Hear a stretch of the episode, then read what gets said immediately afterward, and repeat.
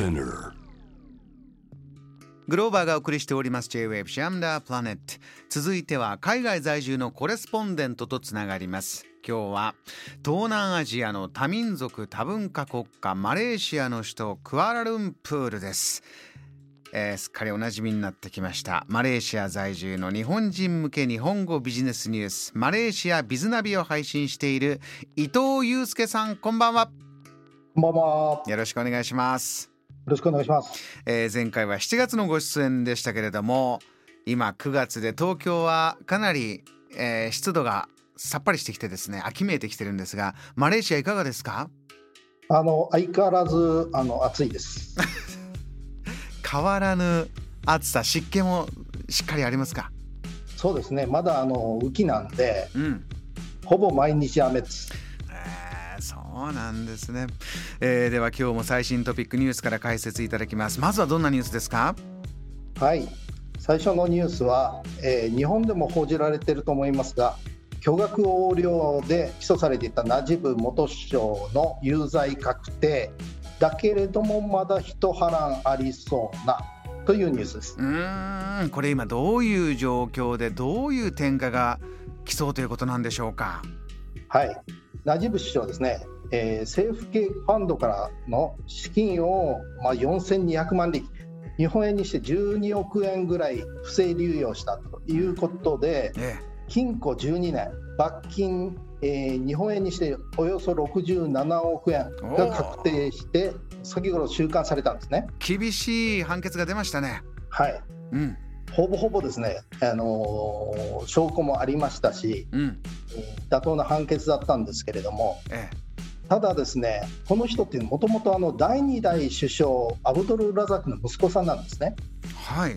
で、政界のプリンスということで、うん。非常にいまだに支持者が多くて、この判決が下された日にも、支持者がですね、裁判所に押しかけたっていうね、そ伊藤さういうんふうな、はい、あのそちらにいて、まあ、これだけの、えー判決が出るぐらいの汚職スキャンダルがあっても支持者がこうしっかりいるというのは何か大きな功績があってということなんですか？一応ですね、あのこの人、2009年に首相になったんですけれども、はい。当初はですね結構いろいろまあお役人とかですね、まあ、閣僚に業績評評価制度を導入したりとかですね。うん。それから民族融和をだったワンマレーシアとかですねいろいろなかなかいい政策を打ち出したんですけれどもうんうん。結局ですね汚職ということになってですね最終的に2018年の総選挙で大敗して、まあ、ギアするうん。ということになっちゃいました。えーその流れで、えーこういった熱烈な支持者もいる一方国民の多くはこの判決に満足していると状況でご本人はどうなんでしょう？ナジブ元首相は判決を受け入れてるんですか？今のところですね2つ、まあ、やり方がですね1つは最新の請求を連邦裁判所に、えー行うと。うん。もう1つがですね国王に恩赦を求めると。ここの2つですね。えー今のところどちらに傾いているのかそしてこういうことに対して国民はどう見てるんでしょうか？もうあの大体の人はまあもういい加減にししろよっていう感じなんですが、えはい、実際ナジブさんに対して恩赦を求めないよ求めないようにっていうですね署名運動が起きたりとかですね、ん。えしてます。そこでご本人がこのまま判決を確定したものとして受け入れるのかどうかというここからの流れですよね。どんな風にご覧になってますか伊藤さん。これあのマハティールさんですね。あのナジブ元首相の政敵だった人ですけれどもえマハティールさん日本でも有名ですよね、はい。マハティールさんもかなり高い確率で恩赦があるっていうふうに見てるんですね、えそうですか。うん。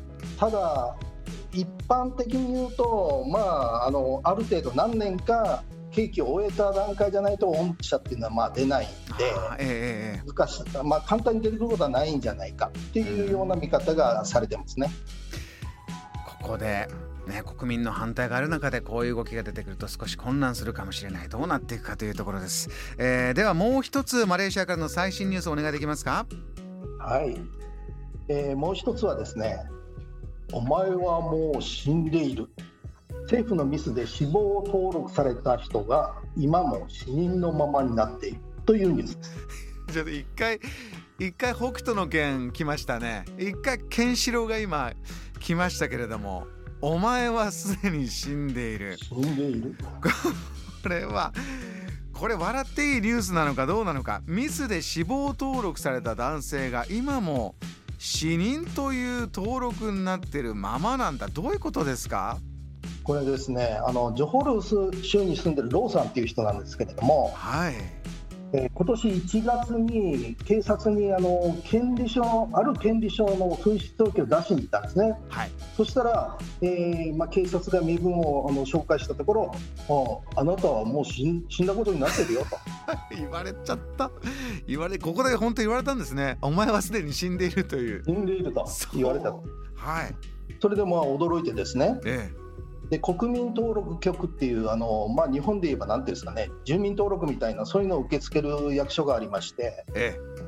でそこにあの登録が間違ってるよということで修正申請を行ったんですけれども、ええ。まあ、何何してもお役所仕事のために、まあ、未だ8ヶ月も経ってるのに、いまだに市民のままになっていると。ええ。その8ヶ月そのままというのはどうしてそんなこと起こってしまったんでしょうねこれはね、まだね、あのその正確な原因が分かってないんですよ。えであのまあ、お役所もですね、まあ、なかなか認めたくないというところなんでしょうけれども、えはい、実はもうこういうことっていうのはですね、えあの国民登録局のあのご登録っていうのはあの過去にも何度も起きてるんですね。えそうなんですね。はい、あのに2018年にはあのペラ州で職場であのし急死した人がいるんですけれどもはいその人がたまたまですねお兄さんの身分証を持ってたんですね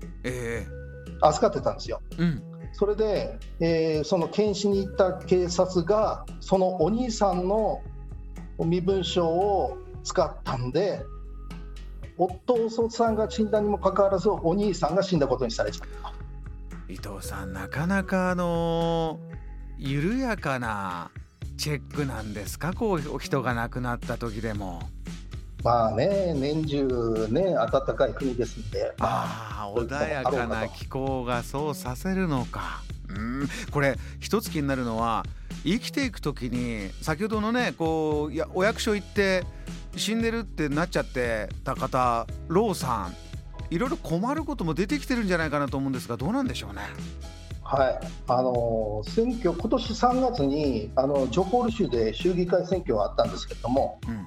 えー投票行けなかったとかですね、はい、それから、まああのまあ、先々ですねあの銀行口座も凍結されてしまうんじゃないかっていうような感じで心配されていますね。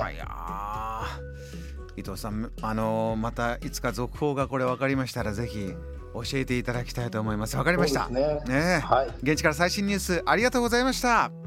ありがとうございました。いやーところ変わればいろいろなことが変わります。この時間はマレーシアクアラルンプール在住伊藤祐介さんのお話を伺いました。Jam, the planet.